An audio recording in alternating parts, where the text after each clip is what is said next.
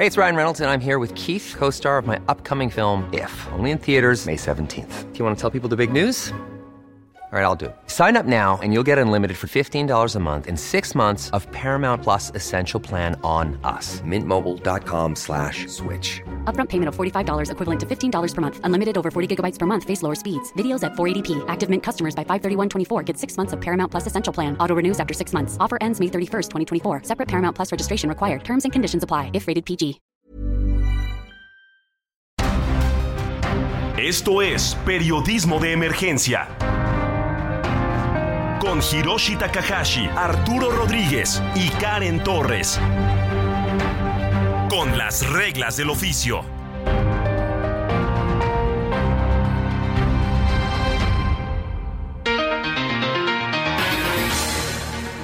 Muy buenos días, sean bienvenidos y bienvenidas a Periodismo de Emergencia en este 8 de abril del 2023. Como todos los fines de semana, tengo el gusto de saludar a Karen Torres aquí en cabina desde las instalaciones del Heraldo Media Group en la Ciudad de México. Karen, muy buenos días.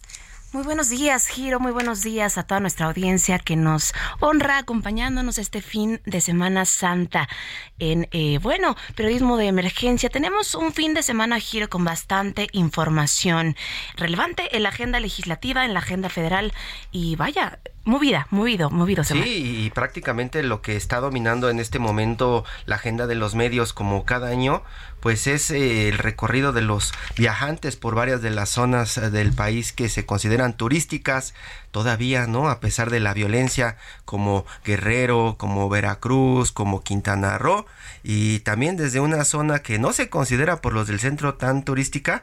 Arturo Rodríguez, hola, buenos días Arturo. Muy buenos días, Hiroshi. Muy buenos días, Karen. Como siempre, un privilegio saludarles y saludar al auditorio. Desde el norte del país, Arturo, desde allá de Coahuila, el coahuilense. Allá, ¿qué, acostumbran a hacer? Porque pues acá en la Ciudad de México, ya saben, los chilangos, eh, Acapulco, Morelos, saturan prácticamente todo Morelos, saturan todo Acapulco y también las, hasta las playas de Veracruz. ¿Y allá en el norte, Arturo? Pues mira, yo creo que la mayor parte de pues, la gente que tiene posibilidades se va a Mazatlán, que pues, es una, una ruta no tan corta, pero eh, más o menos cómoda.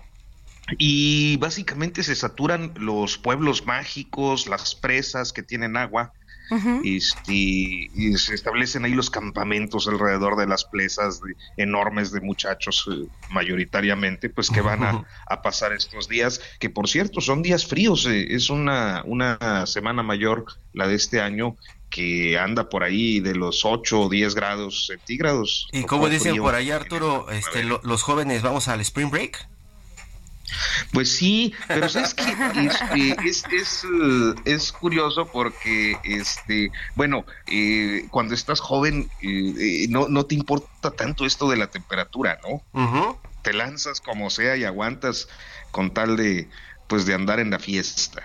Pues sí, con tal de andar en la fiesta, y mientras algunos andan en la fiesta, las noticias continúan, las notas de violencia por todas partes, y una sucedió el pasado lunes 3 de abril, cuando supimos que el periodista veracruzano Ricardo Villanueva, pues fue secuestrado por un grupo de hombres armados allá en Poza Rica. Para platicar un poco del clima que está viviendo la prensa allá en Veracruz, buscamos a Esther Gamboa, la directora del diario de Jalapa. Esther, muy buenos días. Esther, buenos días. Hola, hola. Sí, hola. ¿Cómo estás, Esther? Muy buenos días. Estamos platicando de que en este momento estamos dando muchísima información del asunto turístico. Tú en el diario de Jalapa estás reportando, por ejemplo, que Villarrica es de las favoritas de los turistas y que la ocupación hotelera superó las expectativas y que pues todo el mundo está llenando las playas allá en Veracruz. Pero al, al, al a par de todo esto que se está informando, estuvimos informando en la semana del secuestro de Ricardo Villanueva. Platícanos qué fue lo que pasó con este hombre, este reportero que de pronto lo entregaron y al parecer toda la información se silenció. Así es, eh, buen día.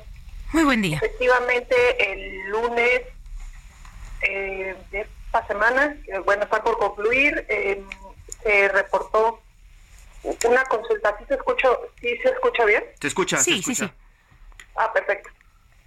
Bueno, se reportó el el secuestro de parte de un pues de unas personas que llegaron con armas, con armamento y eh, este joven se encontraba en un en la reparación, en un taller mecánico más bien, estaba reparando su motocicleta, cuando 17 horas, eh, 17.30 más o menos, es cuando se reporta que llegan estas personas, eh, lo secuestran prácticamente, eh, bueno, ya de ahí con el poder de las redes sociales, el joven este dedicado a la sección policíaca en un medio allá de la ciudad de Costa Rica, una ciudad petrolera que tuvo pues boom, su boom en, este, en la explotación de todo, de todo este combustible eh, durante mucho tiempo, ahora ya menos.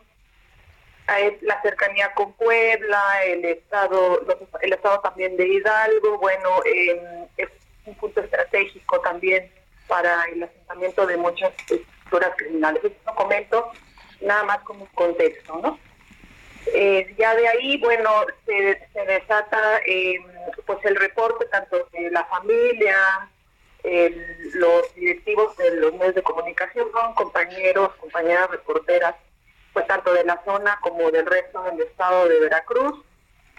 Eh, y bueno, desde ahí ya eh, las autoridades se pronuncian, Secretaría de Seguridad Pública, la Fiscalía General del Estado, eh, las propias autoridades estatales, se determina una búsqueda, se empezaba ya a buscar el contexto en el que había se había desaparecido, bueno, ya en un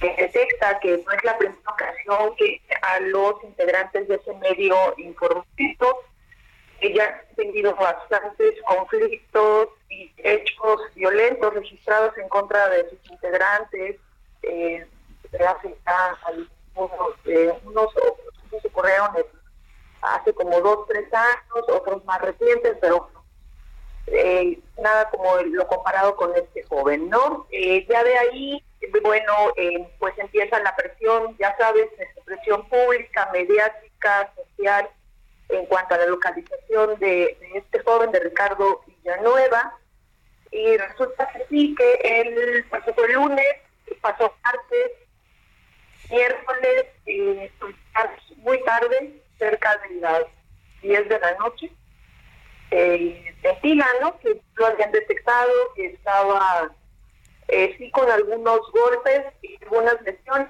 pero bueno, finalmente localizado con era lo más importante, el contexto en el que hemos vivido en este estado con, con muchas compañeras y compañeros reporteros, ¿no? Eh, a partir de ahí, eh, pues las autoridades en sus comunicados oficiales nos habían, habían bueno, y eso está público, no, estoy inventando nada, eh, que había habido detenciones y algunos aseguramientos, pero bueno, como todo el mundo, eh, pues nos volcamos con la alegría de que, qué bueno que había eh, aparecido y con vida.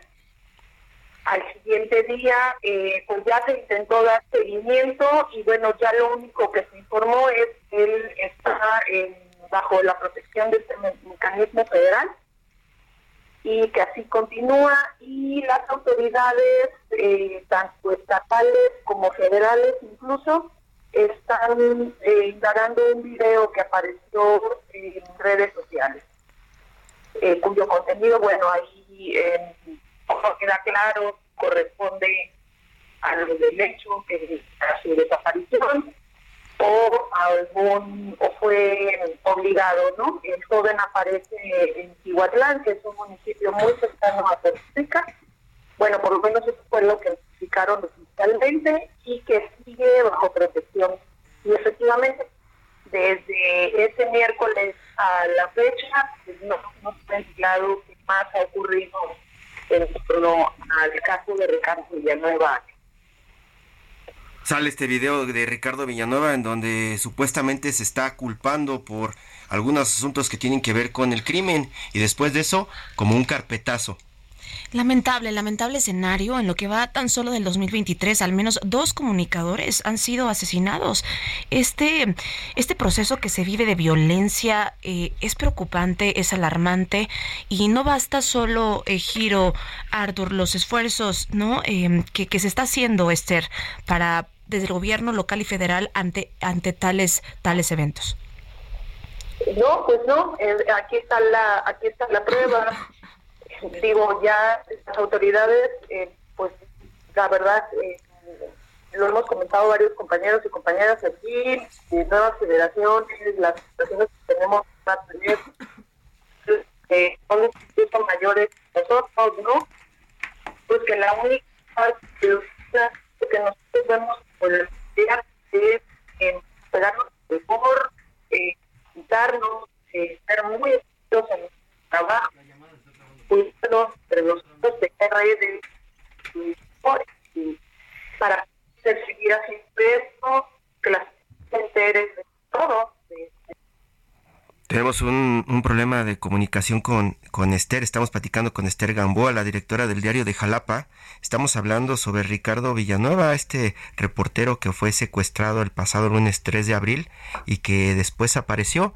Hubo unas declaraciones encontradas tanto del gobierno como de la familia y los encargados de este medio de comunicación y de pronto se hizo el silencio. Y ahí en la zona, pues una crisis entre pues todo el gremio de los periodistas, Arturo.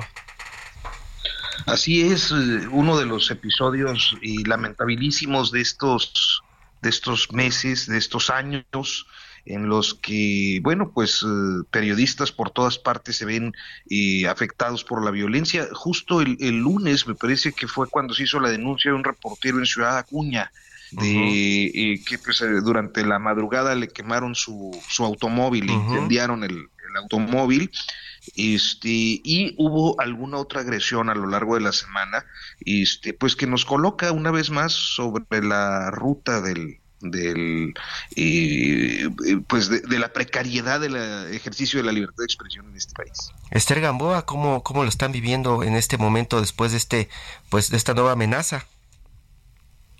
Pues mira, con reserva, este, como decía, las nuevas generaciones, los que ya tenemos ratito en esto, los que tienen más que nosotros, hay una coincidencia genérica.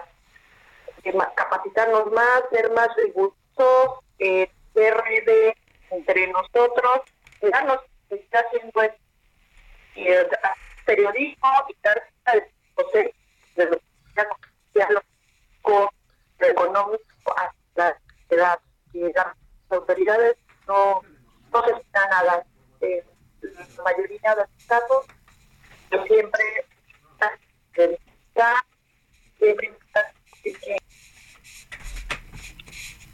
no, no escuchamos bien a, no escuchamos bien a, a Esther Arturo. Eh, tenemos un problema de comunicación como cada fin de semana en este espacio. a ver, escuchemos a Esther Arturo.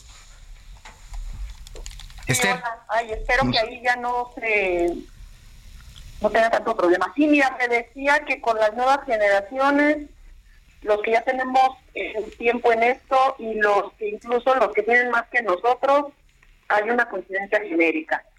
Seguir capacitándonos, haciendo esto con el mayor rigor posible para dar cuenta de todos los hechos, desde lo policíaco, lo político, lo social, lo económico. Arturo, Arturo. Esther, fíjate que eh, creo que una pues una concepción más o menos generalizada en el gremio periodístico en el país es que si algo fue crítico para la prensa en Veracruz, eh, pues eh, fue ese gobierno de Javier Duarte. Pero hoy eh, seguir viendo estas agresiones a compañeros, estas amenazas a las que se ven expuestas, expuestos, nos hace pensar que las cosas pareciera que no cambian en ese estado, así haya un gobierno del PRI, del PAN o de Morena. Así es la percepción que hay en torno a este, a este asunto no, no, no sé la respuesta, la verdad. Yo no sé si sean fallas estructurales de tanto tiempo, pero pues es, que sí, estamos en lo mismo y, les repito, no, no confiamos en las autoridades, ¿no? Ya mejor cuidarnos entre nosotros y tratar de hacer lo mejor posible el trabajo. Esther Gamboa, directora del diario de Jalapa. Muchísimas gracias, Esther. Seguiremos platicando contigo y pues al margen de estas noticias que nos estás dando de turismo allá en Veracruz, pues nos interesa también conocer más qué es lo que está pasando, pues con el asunto de la política, con la violencia, con los narcotraficantes, con todo lo que también continúa pasando en el estado, además de estos viajes de turistas chilangos y de otras partes del país que llegan a saturar Veracruz. Claro que sí, con todo gusto. Esther Gamboa, muchas gracias. Y está en la línea Está en la línea eh, Paula Saucedo, oficial del programa de protección y defensa de artículo 19, para platicarnos un poco qué es lo que hicieron en torno a la alerta que surgió luego del secuestro de Ricardo Villanueva. Paula, muy buenos días. Paula, buenos días.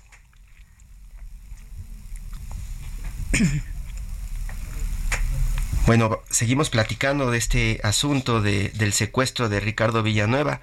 Ya escuchó usted a la directora del diario de Jalapa, Esther Gamboa, quien pues nos cuenta que prácticamente tienen que estarse cuidando hasta de las autoridades después de este pues también eh, incidente que se repite y ya como decía Arturo Rodríguez sea un gobierno del PRI, del PAN, del PRD, el gobierno que sea, es algo que continúa sucediendo y es parte de la realidad de todos los días de los reporteros. Eh, Paula Saucedo, buenos días. Buen día, ya, ya les escucho. Muchas gracias, muchas gracias, Paula. Pues estamos platicando del secuestro de Ricardo Villanueva. ¿Ustedes qué saben de este asunto? Eh, pues mira, sabemos que ya tenían como algunos incidentes anteriores y al parecer la última nota, digamos, antes de los hechos eh, del secuestro, es que él había hecho un reportaje sobre una camioneta que estaba posiblemente vinculada a cuestiones de huachicoleo y además algunas otras notas sobre, sobre el gobierno municipal de Poza Rica. Eh, eso es como lo que, lo que sabemos en cuanto a las, digamos, coberturas o, investigaciones que, que, se podrían vincular con los hechos.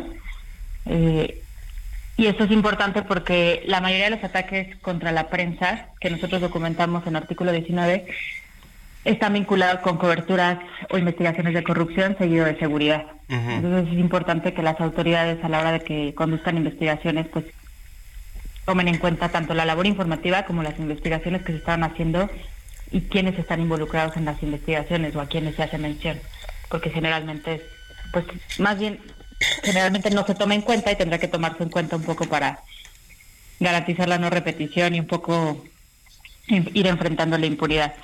Pero bueno, sabemos eso. Sí, perdón. Arturo Rodríguez. Sí. Paula, este, ¿cómo, ¿cómo van las cosas en este primer trimestre de, de 2023? Ya hemos visto los años anteriores, pues eh, con una data eh, de horror para el periodismo en este país. ¿Cómo, están valorando el 2023?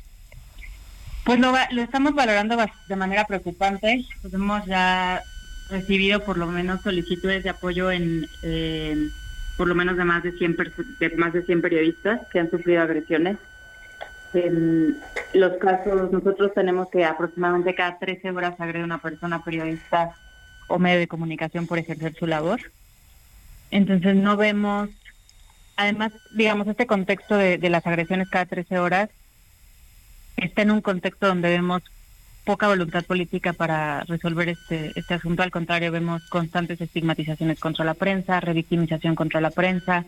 Entonces no creemos que esto vaya a revertirse porque no vemos políticas públicas o estrategias que de verdad empiecen a combatir pues, lo, que genera la violencia contra la prensa. 100, 100, 100, 100 eh, eh, gritos de auxilio en lo que va de este año apenas.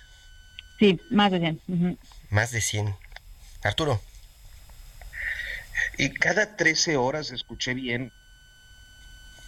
Sí, aproximadamente cada 13 horas. Y además hay que decirlo, hay cifra negra. O sea, sabemos que hay casos y hay entidades y hay municipios en las que las y los periodistas pues no denuncian las agresiones de las que son parte porque justo no hay condiciones que garanticen su integridad. Entonces seguramente es mucho más. Paula, ¿y cuáles, cuáles son sobre las autoridades? ¿Cuál, perdón? La desconfianza sobre las autoridades. Pues deriva en que, por ejemplo, nosotros el año pasado las registramos en, en 2022 696 ataques contra la prensa, de los cuales la gran mayoría son perpetrados por personas funcionarias públicas, alrededor del 42%. Entonces, si la mayoría de los ataques son perpetrados por funcionarios públicos y la mayoría de las agresiones están vinculadas a investigaciones de corrupción y luego la impunidad en los crímenes contra la libertad de expresión y contra periodistas es de casi el 98%, entonces hay todo un ecosistema que por supuesto hace que la prensa confíe mucho menos en las autoridades y en las instituciones, justamente por todo, por todo esto, por el rol que tienen en la violencia misma. Paula, estamos viendo que el asunto de la autocensura es importante, ¿no? En este último caso es un, es un ejemplo claro de ello, ¿no? Con esta, con esta distribución de un video en YouTube diciendo que este reportero Ricardo Villanueva es culpable de algunos presuntos crímenes, ¿no? supuestamente él declarándolos, se hace un silencio totalmente, tanto de gobierno como de los medios. Y además esto creo que es muy peligroso porque en la opinión pública, y no es de ahora, o sea, ha pasado a lo largo de la historia de este país, el Estado va por, por narrativas que quieren construir las víctimas perfectas. Entonces, como para ahí distraer la opinión pública y además justificar las omisiones en las investigaciones. Cualquier persona tiene derecho, o sea, es sujeta a derechos humanos y esta, este tipo de videos que además son desinformantes, o sea, están desinformando, que además se dan en el, en el marco de un secuestro, de una privación ilegal de la libertad, justo lo que hacen es, bueno, mira, te está pasando esto, ¿no? Revictimizar, culpabilizar a la víctima por esto otro, cuando no tendría que ser así y es muy peligroso que este, este tipo de narrativas se inserten en la opinión pública. Muy peligroso y es la narrativa que está en este momento al margen de las visitas de los turistas a las playas, saturando los balnearios y esto también continúa pasando. Paula Saucedo, oficial del programa de protección y defensa de artículo 19, muchísimas gracias, muy buenos días. Gracias, cuídense mucho, un abrazo. Muchas gracias, un abrazo. Arturo Rodríguez, pues ya escuchamos parte de lo que está pasando. Por un lado, nuestra compañera Esther Gamboa, directora del diario de Jalapa, enfrentando el silencio de gobierno y también de los medios. Y Paula Saucedo, darnos cuenta un poco de lo que está sucediendo, pues no solamente en Veracruz, en todo el país y constante. Así es, una realidad tremenda para muchos territorios de silencio que hay eh, en México, en donde prácticamente no se puede realizar la tarea del reportero. Continuamos en periodismo de emergencia, no le cambie, regresamos en un minuto. En un momento continuamos en Periodismo de Emergencia por el Heraldo Radio.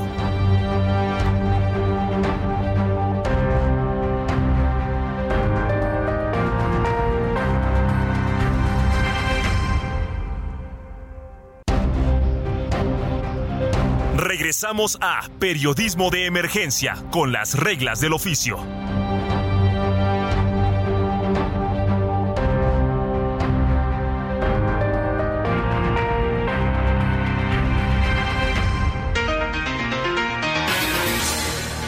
Desde la mañana con 30 minutos estamos transmitiendo en vivo desde las instalaciones del Heraldo Media Group aquí en la Ciudad de México.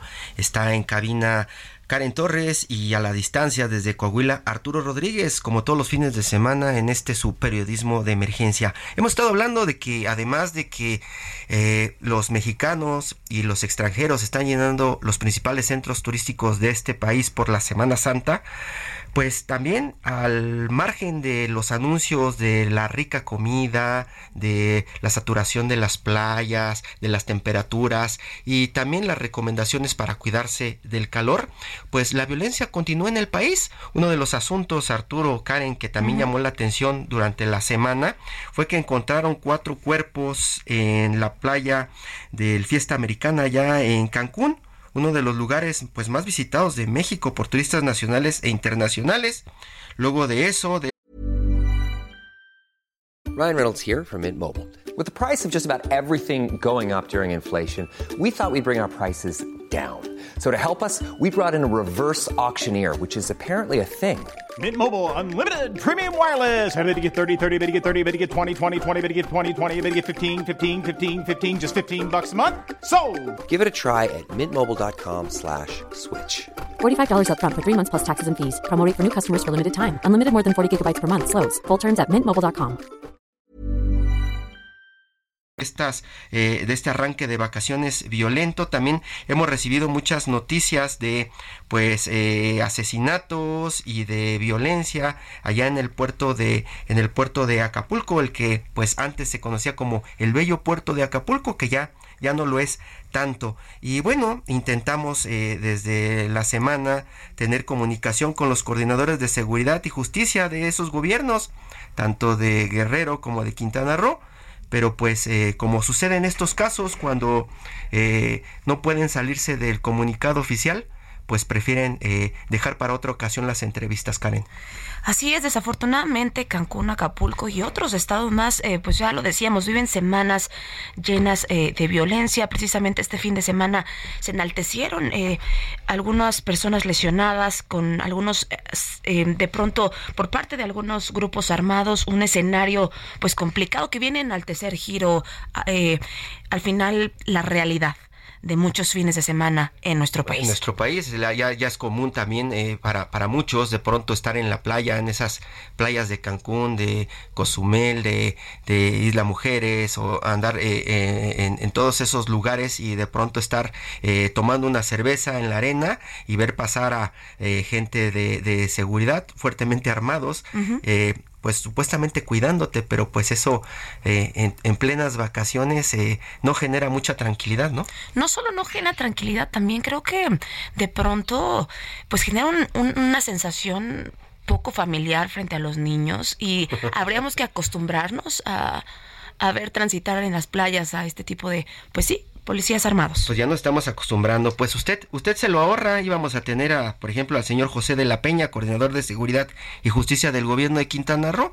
Pero pues usted se ahorra estas explicaciones diciendo que todo marcha bien, todo está bonito allá en Quintana Roo, en Cancún, y que todos pueden ir sin miedo a que una bala les atraviese la cabeza pues pues eh, desafortunado desafortunado que eh, estas, estas noticias. Nos hubiera encantado, sí, tener al coordinador de seguridad y justicia del gobierno de Quintana Roo para hoy sí comentar, eh, eh, pues finalmente, eh, los números, ¿no? Realmente entender qué es lo que pasó y no solo eso, qué se hará para buscar resolver de manera local y federal estos problemas. Pues harán todo lo que lo que esté en sus manos, suponemos. Y también otro de los asuntos, Karen Arturo, que esta semana dominó la agenda de todos los medios y que pasó un poco desapercibido, fue la nacionalización o la toma hostil de al menos 13 plantas de Iberdrola en México. La española con la que el presidente de México, Andrés Manuel López Obrador, ha tenido un pleito constante desde que, desde que inició este gobierno. Para platicar de Iberdrola y de esta toma hostil, está en la línea Luis Carriles, director del diario La Prensa, el periódico que dice lo que otros callan, y también nuestro experto en energía de cabecera, uno de los reporteros de energía pues más destacados de este país y de la región. Luis, buenos días. ¿Cómo estás, Hiroshi? Buenos días. Buenos días. Arturo, buen día. ¿Qué tal? Buen día, Luis. Esta semana eh, escuchamos lo de Iberdrola, a algunos les pasó de noche, a algunos no lo destacaron, me refiero a algunos periódicos, pero pues es un asunto importantísimo por la agresividad con la que se dio esta transición, que algunos justifican con que Iberdrola está saliendo de las energías sucias para meterse totalmente a las limpias y para invertir más en Estados Unidos, Luis. Uh, sí es cierto y no es cierto, como todo. Ahí te va. El, es un hecho que Iberdrola necesita entrar en un proceso de descarbonización muy fuerte, que la venta de los activos que hace en México este, no son los más nuevos, pero eh, eh, también es cierto que muchos de ellos tenían que entrar al mercado de competencia directa con la CFE. Eh, ahí está el, el asunto. son plantas que tienen 15, 10, 20 años algunas, las más, las más grandes. Enertec, por ejemplo, es una planta que siempre fue pensada para atender el mercado de, de Monterrey, de Nuevo León en general. este y clientes de Tamazunchale, ¿no? Que son clientes muy importantes.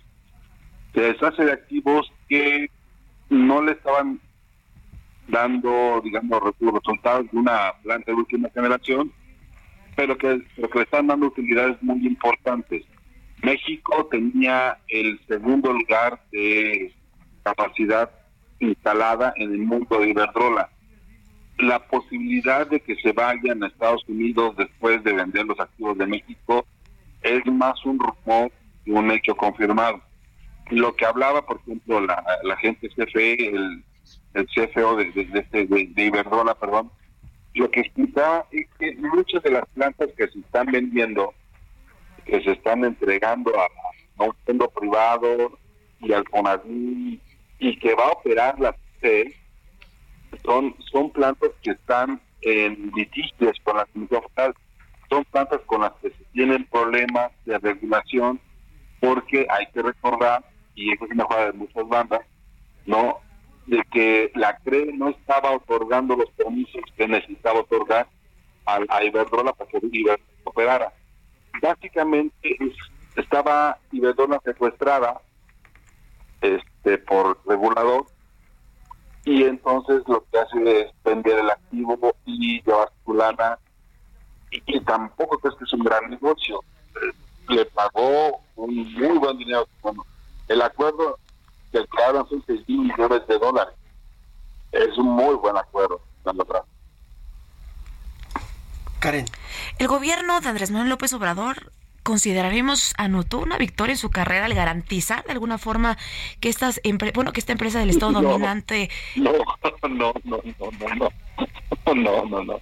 No no no no no al contrario es un mal negocio. Como negocio es muy mal como negocio propiamente dicho de utilidades pesos centavos no es un gran negocio. Políticamente te permite en este momento controlar literalmente al mercado eléctrico mayorista. Sí, eso, a lo mejor no como negocio, Luis, porque eh, está casi eh, dos, mil, dos mil millones de dólares de lo que dijo que iba a invertir para generar esta nueva refinería de dos bocas, ¿no? Pero ya se le fue, ya se le fue para los cielos. Pero políticamente, eh, simplemente con la planta de Tamazunchale, cuéntanos más o menos a quiénes surte Iberdrola o a quiénes surte Iberdrola. Tamazunchale, que tenemos atiende a la zona industrial digamos, del noreste del país. ¿No? Todo lo que tiene que ver entre Nuevo León y Veracruz, todos los clientes, grandes clientes de la CFE, que le quita, que le quitaba Iberdrola cuando entraba el mercado de competencias a la CFE, este, de los básicamente. Y hay un nombre ahí que sería muy interesante platicar, es el de Claudio González, ¿no? O el, el Carlos Intenta, o todas estas compañías de Nuevo León que no son propiamente amigas de la cuatro ¿no? Entonces, el, el, el, tema es político. Si tú pones en términos políticos el control que vas a tener sobre una región que ha sido históricamente contraria al presidente, y más un presidente de izquierda o populista o lo que sea la 4 que sea, este, es, es, muy, es muy factible, es muy factible que la idea sea más bien por ahí. Porque, ojo, 13, 13 plantas por 6 mil millones de dólares es, es, un gran pago, ¿eh? Es, un, o sea, es por lo menos el doble de lo que costaban como, como activos. ¿no? Como activos solamente. si lo ves como negocio en marcha, si lo ves como negocio en marcha, pues a lo mejor este, eh, te, sale, te sale más, este, más mejor el número, pero todos modos, es, son plantas que no pueden entrar a operar como inspectores independientes que compitieran directamente con la CFE porque no porque, porque el regulador los tiene secuestradas literalmente ¿qué hace Iberdrola? Iberdrola levanta dinero mucho dinero y se deshace una bronca legal se quita le permite, puede empezar a aprender hay una frase que dice el presidente Iberdrola que es ya aprendimos a hacer negocios como los quiere hacer el presidente. ¿no? Entonces, hay que lo entienda quien quiere entender. Arturo Rodríguez. estimado Luis, hay, hay una parte que tiene que ver, digamos que con la discusión ideológica y nacionalizar o abrirse, y que pareciera ser uno de los grandes dilemas de esta década y principalmente de este cambio de sexenio de 2018 para acá. Este, y, en ese debate, ¿qué es lo que podemos observar y para beneficio o para prejuicio de, del país? A ver, este, depende que entiendas el país, ¿no? a ver, no, no vas a tener, no vas a tener tarifas más baratas porque ya están las tarifas que te puedes tener. O sea, el, jugador ya existe. No tienes más capacidad de energía porque no son nuevas plantas, son plantas que ya están funcionando como negocio en marcha. No tienes una bronca importante, grande, enorme en transmisión, o sea, en, la parte de llevar, generar energía de un lado y llevarla al otro. No has invertido nada en cuatro años, cuatro años. De ese tamaño es el rezago. Entonces, ahí me están metiéndole esos 6 millones, no se están metiendo ahí. Que ese es un negocio aparte, ese es un negocio a como está planteada la apertura, tú tienes un negocio de distribución, un negocio de transporte, un negocio de generación, y ahí ganas tú porque le cobras a todos, le cobras a CFD, le cobras a le cobras a le cobras a todo el mundo. Pero, pero la percepción, la percepción, imagino un poco de lo que lo que está planteando Arturo, tiene que ver con mm, de pronto esta imagen que tienen las empresas como Iberdrola en Europa, ¿no? Simplemente hablando del mercado en España, por ejemplo, eh, eh, pues Iberdrola le sube las tarifas como quiere eh, de un día para otro, las pone eh, en un costo excesivo y la gente pues solamente se queja porque nadie puede controlar Iberdrola cuando está moviendo esos, esos precios. Pero acá en México la sensación que da es que el gobierno de México le acaba de dar un golpe fuerte a Iberdrola quitándole su operación en este país. Fíjate, fíjate que el, el, tema el tema de los precios tiene que ver con los combustibles, tiene que ver con el costo del gas, tiene que ver con el costo, en el caso de Europa, con el costo de la guerra, con el costo de la existencia. Y en México hay un tema que no se está tocando con Iberdrola y es el pasivo laboral. ¿Qué va a hacer la federación? La CFE va a ser el operador, el dueño, ¿no? De entrada. El, fondo, el MPI, es un fondo privado, está el fondín, es, va a ser el dueño, más o menos, estamos plan de los activos, pero la operación va a estar en manos de la CFE como incomodato, como, como chofer de taxi. ¿Quién va a asumir estos laborales de liquidar a las plantas de Iberdrola? Uno. Dos, ¿quién lo va a poder hacer de manera tan eficiente? Una planta de Iberdrola no tiene más de 100 personas. No, las plantas de usted llegan a tener 2.000. Entonces, pues, hay un problema. Ahora, mediáticamente, pues sí, que vendes tú la palabra como, como nacionalización, pero te quedas en la raíz de expropiación. que estás, nacionalizando las plantas de Iberdrola porque este, son plantas que además son eh, le, quitan dinero a la CFE, no es cierto.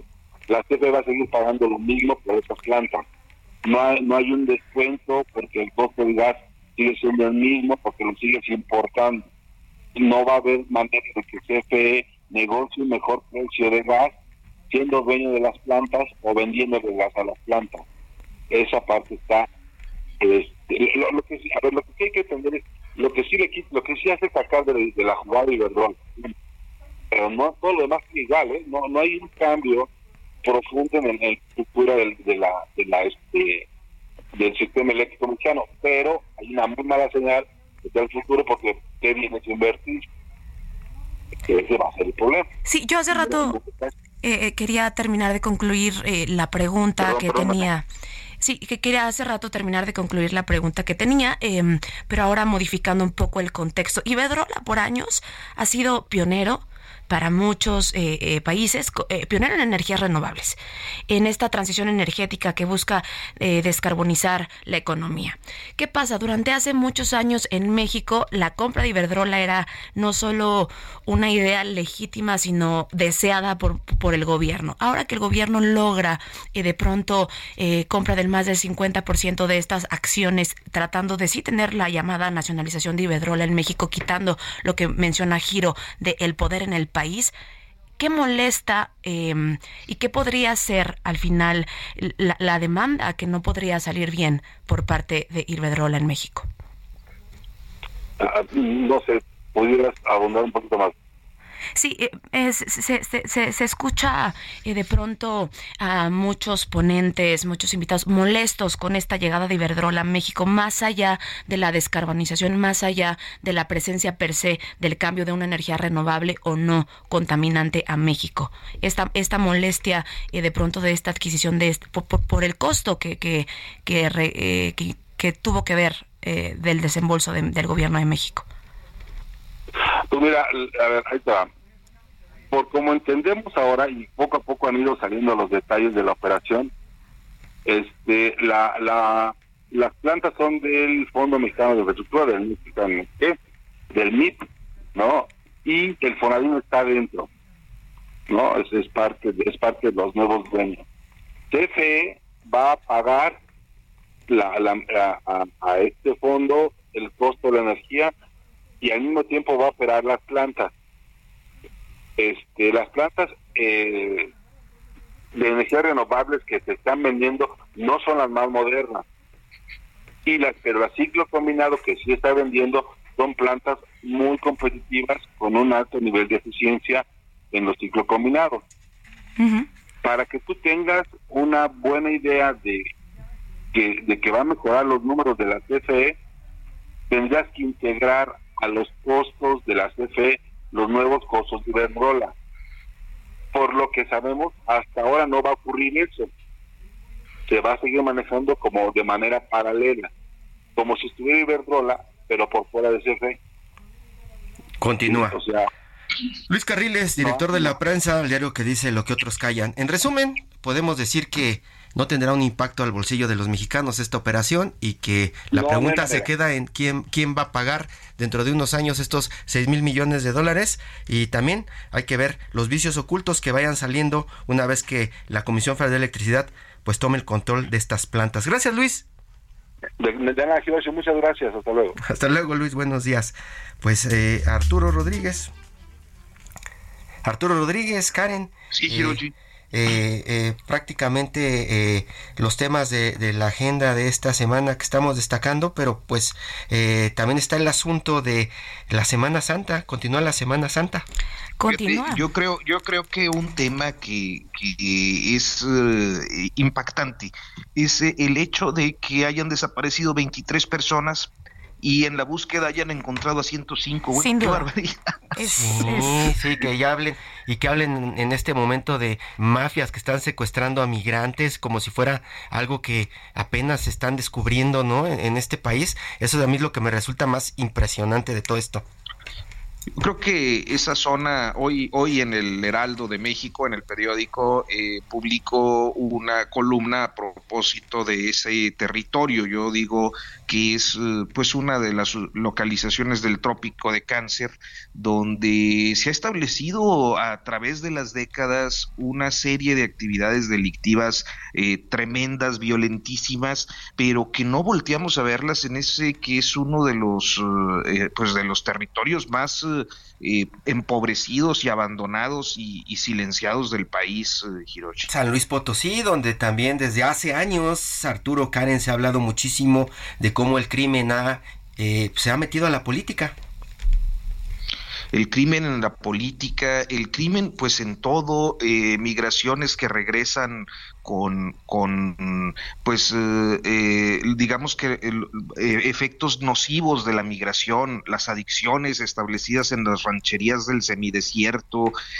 una pobreza galopante, en fin, es, es todo un conjunto de, de condiciones adversas para la población que vive en esa zona.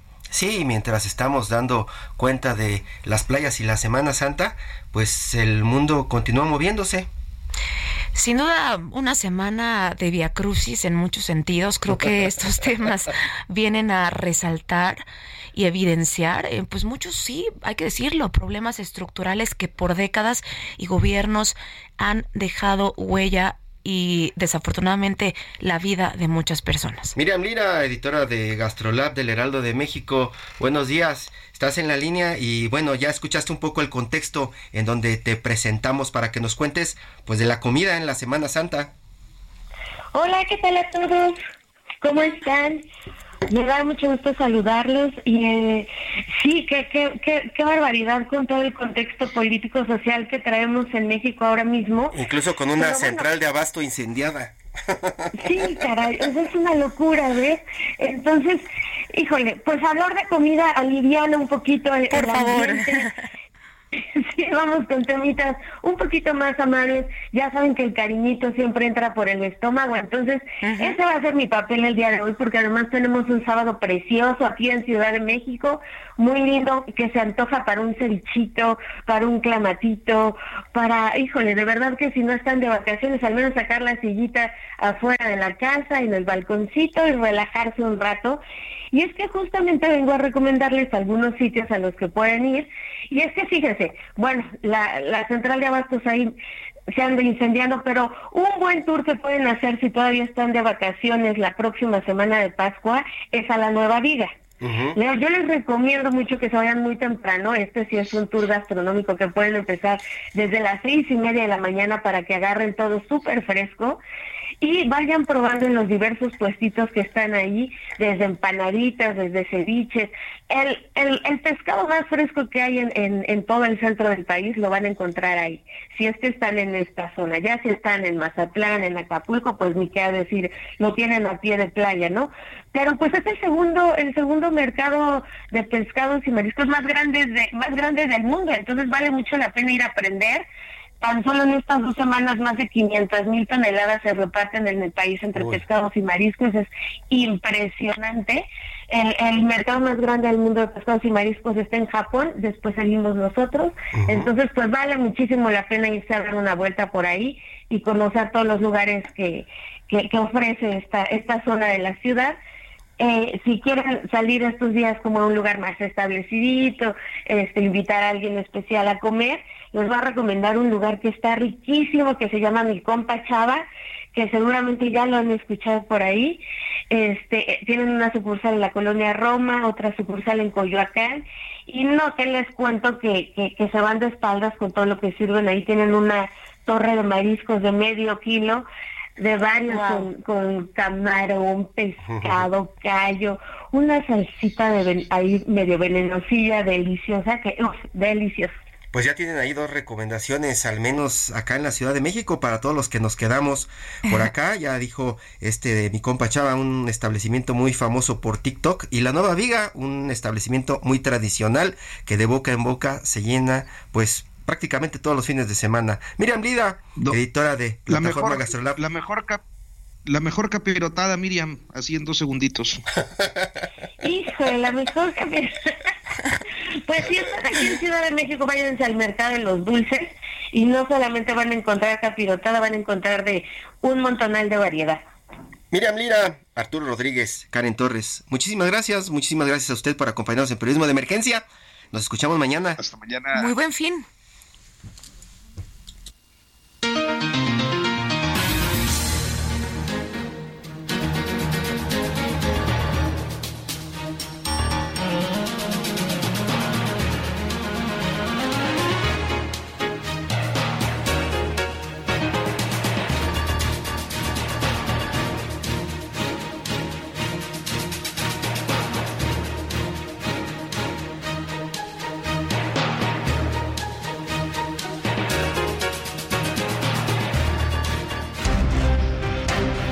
Hasta aquí, periodismo de emergencia. Con Hiroshi Takahashi, Arturo Rodríguez y Karen Torres. Con las reglas del oficio.